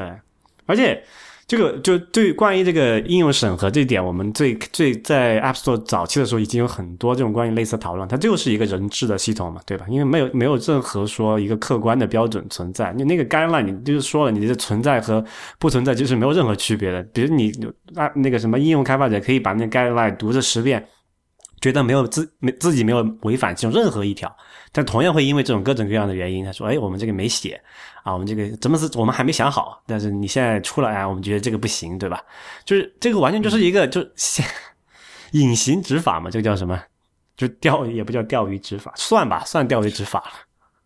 不，但但是我在我在想哈，就说我我总是想，就是如果我是苹果的审核员，我会怎么做？这这这件工作确实是很艰难的。就是如果大家有当过什么版主的话，其实可能多少可以有一些感受吧。就是说你你去你去 curate 一个完全 UGC 的一个东西，确实是很很难平衡各方的利益和和想法的。然后我我觉得他他提出那点其实是对的，就是说我们的那个审核规则不能够太具体，因为你太具体的话，因为确实很多这种第三方的功能哈，像像 Today Widget 能干什么？它的所有的 use case 并不是苹果一家公司就能够想全了的，你没有办法穷尽的嘛。很多时候是第三方想出来的，对吧？所以，所以它的这个条款要有足够的弹性，来让大家去开动脑筋去想它的 use case。因为这是一个，这是一个很实际的需求。那另一方面就是说，呃，有一点我跟 Real 私下有讨论，但是没有达成一致的，就是。我我是认为这个会不会是跟这个这个 Today Widget 或者它的第三方，就是这次 WWDC 在 iOS 八开放这些新的 API，会有一些就是它还没有足够的成熟，不管是它安全性上有问题还是怎么样，所以苹果是走一步看一步。但是 Real 你是觉得不是这样？对啊，我觉得这个跟不可以用技术的理由去解释这件事情。首先，一个那个什么，你说在 Today Widget 里面做一个计算器能有多大损害？它又不访问别的什么东西，又不访问什么系统文件，也不访问网络，它就在本地老老实实的做一个计算器，它能有什么安全隐患？如果它真的有，那你那说明这个苹果的工程团队可以去，you know？呃，我那我我修正一下，可能可能不是安全隐患，就是说这是一系列呃条件的综合吧，就是说。首先，我们知道可能苹果内部两个团队之间的沟通有问题。然后对，我觉得这个是最可能是这次爆出这么连续的高密度的这种事情的一个最主要的原因，就是 OK 左手打右手嘛。那 WDC 的时候，那个工程团队搞了这么多一系列的 API，说啊，你看我们给你搞了这么多这么爽的 API，来，快，你们能能看你们能折腾出折腾出些什么花来。然后那个开发者就去做了，然后做了评那个审查说，咦，不行不行，你这个不能做啊，你那个也不能做，就就而且他的理由就很奇怪。刚才那我如果如果你还没有被刚才那个描述的情场景震惊的话，你可以去读一下那几个呃，就我们会把那个链接给出来，你可以看一下他们做的自己的一个详细的叙述，你会发现这个整个事情就是就是搞笑嘛。对，而且这样的事情确实不是第一次出现了，就是以前也有，就是明明你的这个 app 有跟你完全同类别的 app，功能几乎都一样，甚至界面都一样的 app，然后在某一个点上，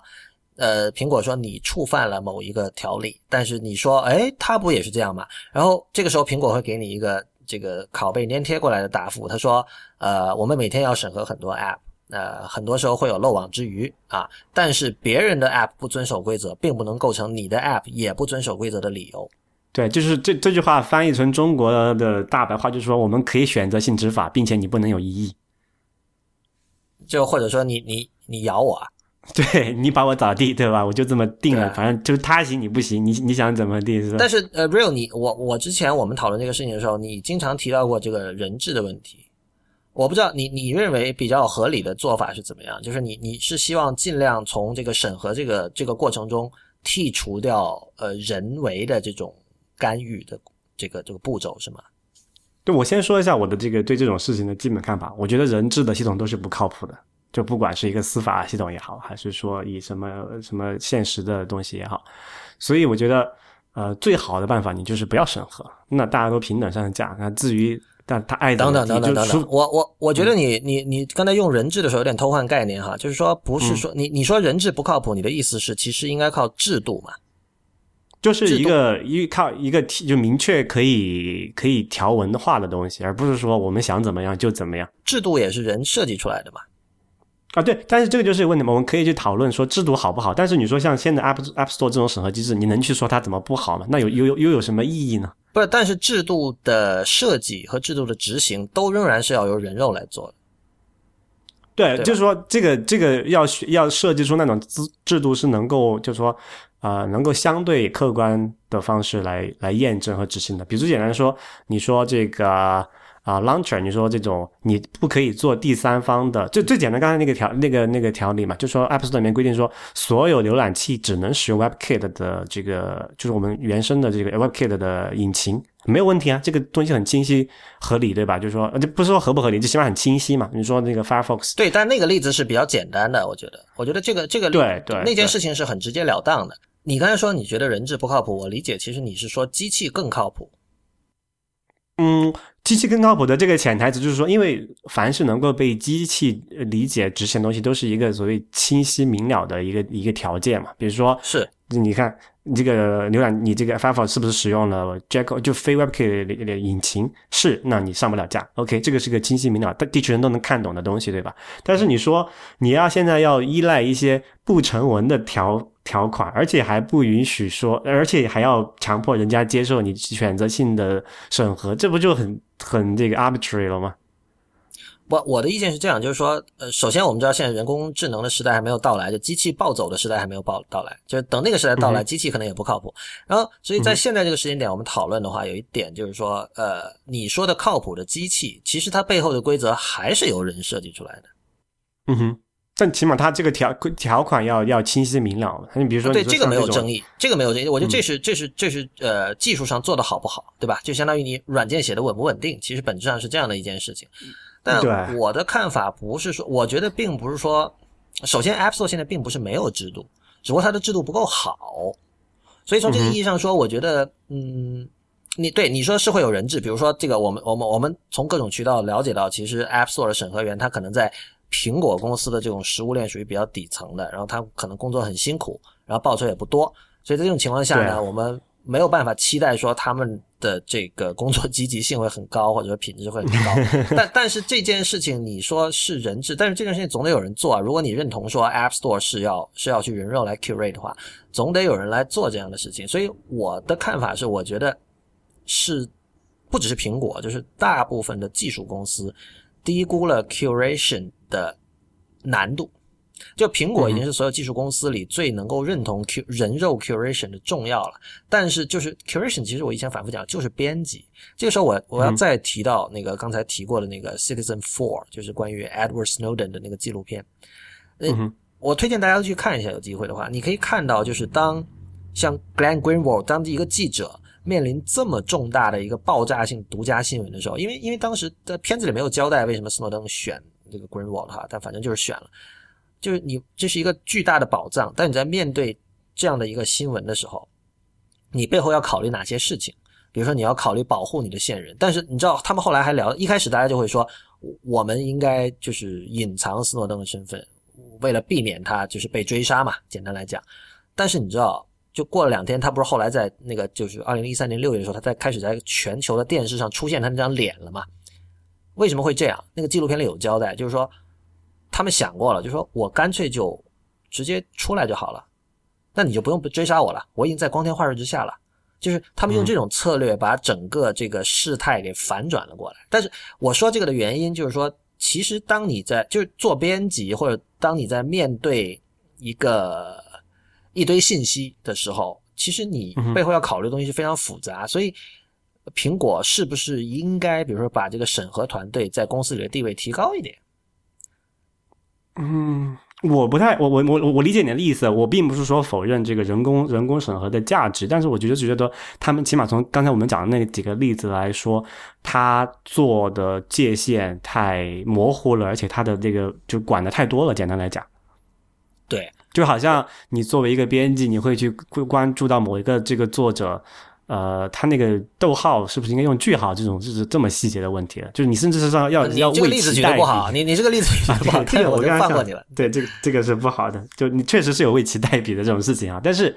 你你哎，不对，这个例子，这个这这段不要，这个这个例子不好哈。我想想怎么说比较好。哎，但是我觉得这段得要啊。你知道这个不好在哪里吗？就是说编辑去规定这种逗号的用法是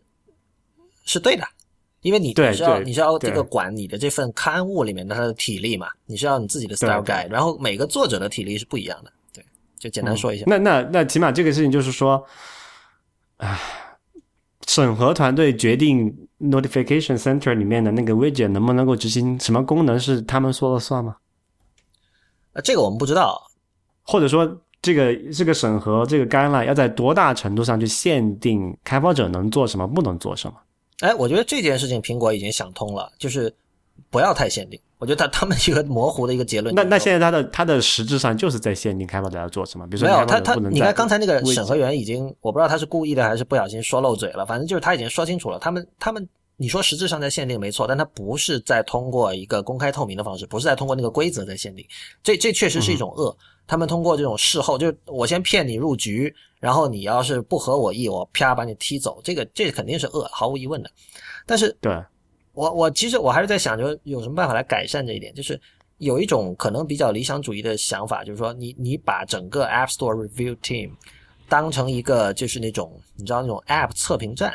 来运营啊，因为它有一定的独立性，然后呃呃。可能世界上有很多 App 测评站，就像世界上有很多关于呃游戏的刊物一样。然后我们都知道，比如说现在来说，呃，可能游戏网站什么呃 Game Suture 这种可能比较有公信力，还是 Kotaku 比较有公信力，是吧？每个人可能有自己的选择。那我以后我就我我下下载 App，我就主要去看某一个这个 App 测评站。那这个可能苹果养着三四个这样的团队，是吧？比如以后可能有。相当于《纽约时报》的这样的一个 App 测评团队，这样的 curation 会不会会更好？但是你知道吗？这个问题在哪里？这个问题在于他们的规模完全是不一样的。就是，就是简单来讲，curation 是没法 scale 的，因为你需要依赖于一个人，然后你对这个人的质量是有诉求的。那么，能达到你的要求的那种人是很少的。比如说，我可以很负责任的讲，那你说要做播客，那可能没有在中国这个圈子里面，没有人剪的比你更好。对吧？这就是一个 curation 的这个绝对，这个绝对不敢当哈，这个不要不要。但但是但但是就说啊呃，你说我能复制个十个你出来，然后我们能做把那个 IP 的节目提升十倍吗？好像也不能，对吧？同样的道理，内内容不能 scale，这个毫无疑问我是同意的。但是为什么要 scale？呃，对，为什对，就是为什么这个不能说不能就 App Store Review 不能说你照照你的测评站来做那个方式？就测评站就简单的问解要解决的问题就是它只需要推荐精品就好了，它不并不要说每一个都要去测一遍，对吧？但是 App Store Review 是每一个审核，每一个 App 新上架都要审核，每一个新版本都要审核的。这种情况下你是没有办法去在这么多，你想如果在这种规模下，你可能有人几千上万的审核员说不定，对吧？你你要。维持这么一个规模，而且你还想象以后还要再增长的情况下，你没有办法在这么多人的情况下维持一个所谓就是 consistent，就是一致的统一的标准，就必然会出现这样那样，他可能审核严了，这个审核不严，啊，然后那个他过了，然后这个也不过的这种情况，就会导致今今天我们现在提到的那几那种几种例子嘛。我觉得它肯定是一种个案，但是因为这个规模在那里，这种个案就会变成一种常态。但是呃，我不知道，就其实我们知道数量和质量很多情况下它就是有矛盾的，所以我我不记得是哪家游戏开发商好像是规定你那个第三方开发者是。每年只能提交多少个游戏？我我不知道啊，就是说，如果你用那我注册三个账号不就完了吗？这根本不解决问题。不，如果你用我这种说按照做媒体的方式来做 App Store Curation，按照这样的思路走的话，其实就涉及到这确实伤筋动骨，就涉及到很多策略的改变。比如说，你为了解决你刚才说的这个 scalability 的问题，是不是我要限制开发者提交 App 的数量？这个你限制不了，就刚才我说了，如果你说限制一年只能提交一个版本，就就你要想限制，你要想限制，一定是可以限制的。就像就像游戏平台的做法呀，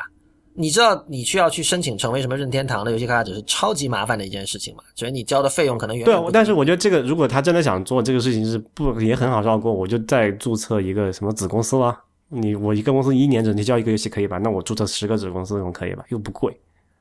不对，不，但这个肯定能挡住一些人。比如说，你一年交一百美元，大家觉得没什么；如果你一年要交，比如说这个一万美元，那肯定就能挡住很多人了。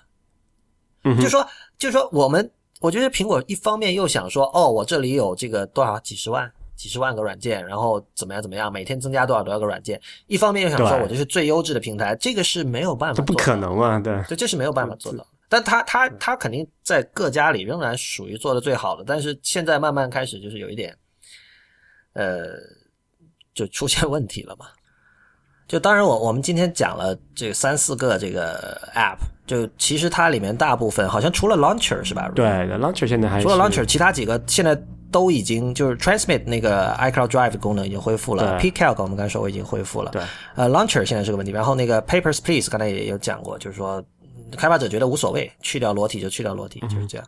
所以，但但这个仍然就是不能否认，就是他们给这些开发者带来了额外的麻烦和时间上的浪费，同时也不是一个好的一个公关形象嘛。嗯，哎，这里插一个小的事情哈，就是 Papers Please 那个东西有，就是他们有提到一个另外的对比例子，就是虽然说苹果对 App 还有这个游戏的这种什么色情审核的很严。但似乎他们在对 iTunes Store 里面那些什么成人电影啊，就是那种，因为美国的电影有分级制度嘛，然后他对那些电影就是有什么色情画面啊、暴力画面的镜头又没有，就也是可以上架的。所以我在想，是不是说 App 也可以引入分级制？对 App 分级制度呢？这个会不会好一点？这个真的好像我们在中国聊的事情，就在中国我们老说电影应该有分级制嘛。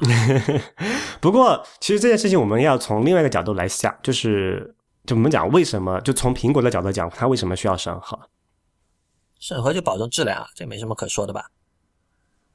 其实其实没有，就是其实没有那么简单。就就在很多很多很多期以前，我们有提有有一次提到过，我有点印象。就苹果在历史上是因为这种，因为软件开发者和他的关系吃过亏的。就大家如果还记得那个 Adobe 的例子的话，就是这里可以简单考一下股哈，就是当年 Adobe 还是一家很小很小的小公司。然后靠着在苹果就 Mac 平台上面卖这个 Photoshop，然后赚钱。后来大家也看到了，这个微那个微软兴起了，然后 Mac 示威，然后 Adobe 就说：“那我们叫 Win，就是按现在的行话来说叫 Windows First，对吧？”后来甚至变成 Windows Only 了。那这个后来苹果它又出了新系统之后，要去说：“哎，Adobe，我们出了新系统，你们要支持一下我们的这个什么啊，Coco 吧，应该是 Carbon，然后现在改成 Coco。”那 Adobe 说：“哎呀，你不行啊，你这个市场份额太小了，我这个开发成本做了之后可能收不回来，我就不做了，算了。”但是对于那个时候的苹果来讲，这种就是所谓的 killer app 嘛，因为那个时候什么做平面出版、做媒体设计的人，他都是要。就是 Adobe Photoshop 去哪里了，他就去哪，他才不会不会管。就很多人买你的电脑是为了用那个东西的。对对，就好像现在很多，包括之前你跟罗登录的时候，也他提到有这一点嘛。很多人做视频剪辑是完全是冲着什么 Final Cut Pro 呃 Final Cut 去的，对吧？他才不管你 Final Cut 跑的是苹果上还是 Windows 上，对吧？对，就出现那么这么一桩呢，就是苹果这个作为一个操作系统平台被一个第三方应用绑绑架了。所以这件事情，我相信对在苹果的这个高层的心理上是有很严重的这种所谓的什么是呃心理创伤的。那么在之后，他们做一系列的这种政策的制定啊，包括一些这个规则的这个这个，就像那个 Apple 的规则，它都是要所谓的就是说，呃，就是叫什么对第三方开发者是属于限制的范围，就是说你可以在我上面玩，你可以赚很多钱，但是你不能成长为一个可以威胁到我平台生存的一个东西。所以，如果你在嗯呃，这当然那个只是我一个一个说法哈，这个是一个就是苹果观察者这个圈里面可能是比较认同的一个说法。但是就是说呃，当然那个说法是不是正确的，我们这里没办法讨论，因为 Tim Cook 他不会这样掏心掏肺来跟我们说，对吧？乔布斯又死掉了，所以 这方我们也没法确确认或者是这个否认他。但是如果我们本着这种思想来出发的话，你再来看苹果的这个 App Store 审核机制。的一些事情，你就觉得好理解了。比如他可能会说，呃，你不能做这样，不能做那样，因为我们要所谓的叫做我们要 control，我们要控制这个平台的体验。这个是这句话翻成大的话，什么意思？就是我们觉得你应该做什么，我们不好做的，你们把它做了。但是我们觉得是对我们这个平台的体验至关重要的，然后我们就把它做了。你至于你第三方开发者要死要活，我们才不管呢。就刚刚也是开始，我们也也也说到，就是说苹果是不会在乎在乎第三方开发者的死活的，他只要在乎你来，就是他会在乎你第三方开发者这个整体是不是愿意在他这个平台上做开发。但是具体到你某一个公司或者某个个人来讲，你要死要活关他屁事。呃，我其实 control freak 经常是被当成一个负面的词来讲啊，但是。你要真的去看一下历史的话，你会发现很多时候 control freak 不不总是，但是很多时候 control freak 带来的是更好的用户体验，就确实是这样。就是说你精品嘛，对 对，因为你呃的，比如我们说所谓小而小而精的团队，小团队其实你就可以把它理解为是 control freak，因为它不需要嗯问太多，就是要有一个独裁者的心态去做产品。对，假设你是一个人，那就不存在什么独裁嘛，因为独裁是一个政治概念嘛，它是在说你要去管理别人的时候有有这个独裁和不独裁的分。但如果你只有一个人做一个产品，那你就独裁自己好了，那没有问题。但但但是我我没有，我就说我没有办法理解说我们一边礼赞这些小而精的团队，一边又说 control free 一定是一件不好的事情。这这个我觉得是可能很多人没有想通的一件事情。呃，但总之就是我我相信现在很多第三方开发者已经是被。被被烫到手了吧？就是未来肯定大家在，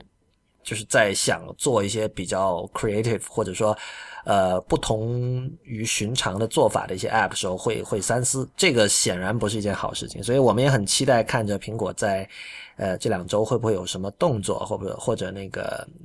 那个审核规则会不会有更新，或者甚至有一个，我觉得他应该不会说搞一个发布会什么的道歉。对，我觉得应该不。就刚才你讲那点，我觉得很重要，就是说。审核这件事情对苹果来讲是一把所谓的什么双刃剑啊，这个说法很老套，但是确实是这样子。就是一方面你要就是审核，你要确保不会出现苹果不想看到的事情发生，比如说刚才讲的那个不想看到一个一个在平台之上的平台。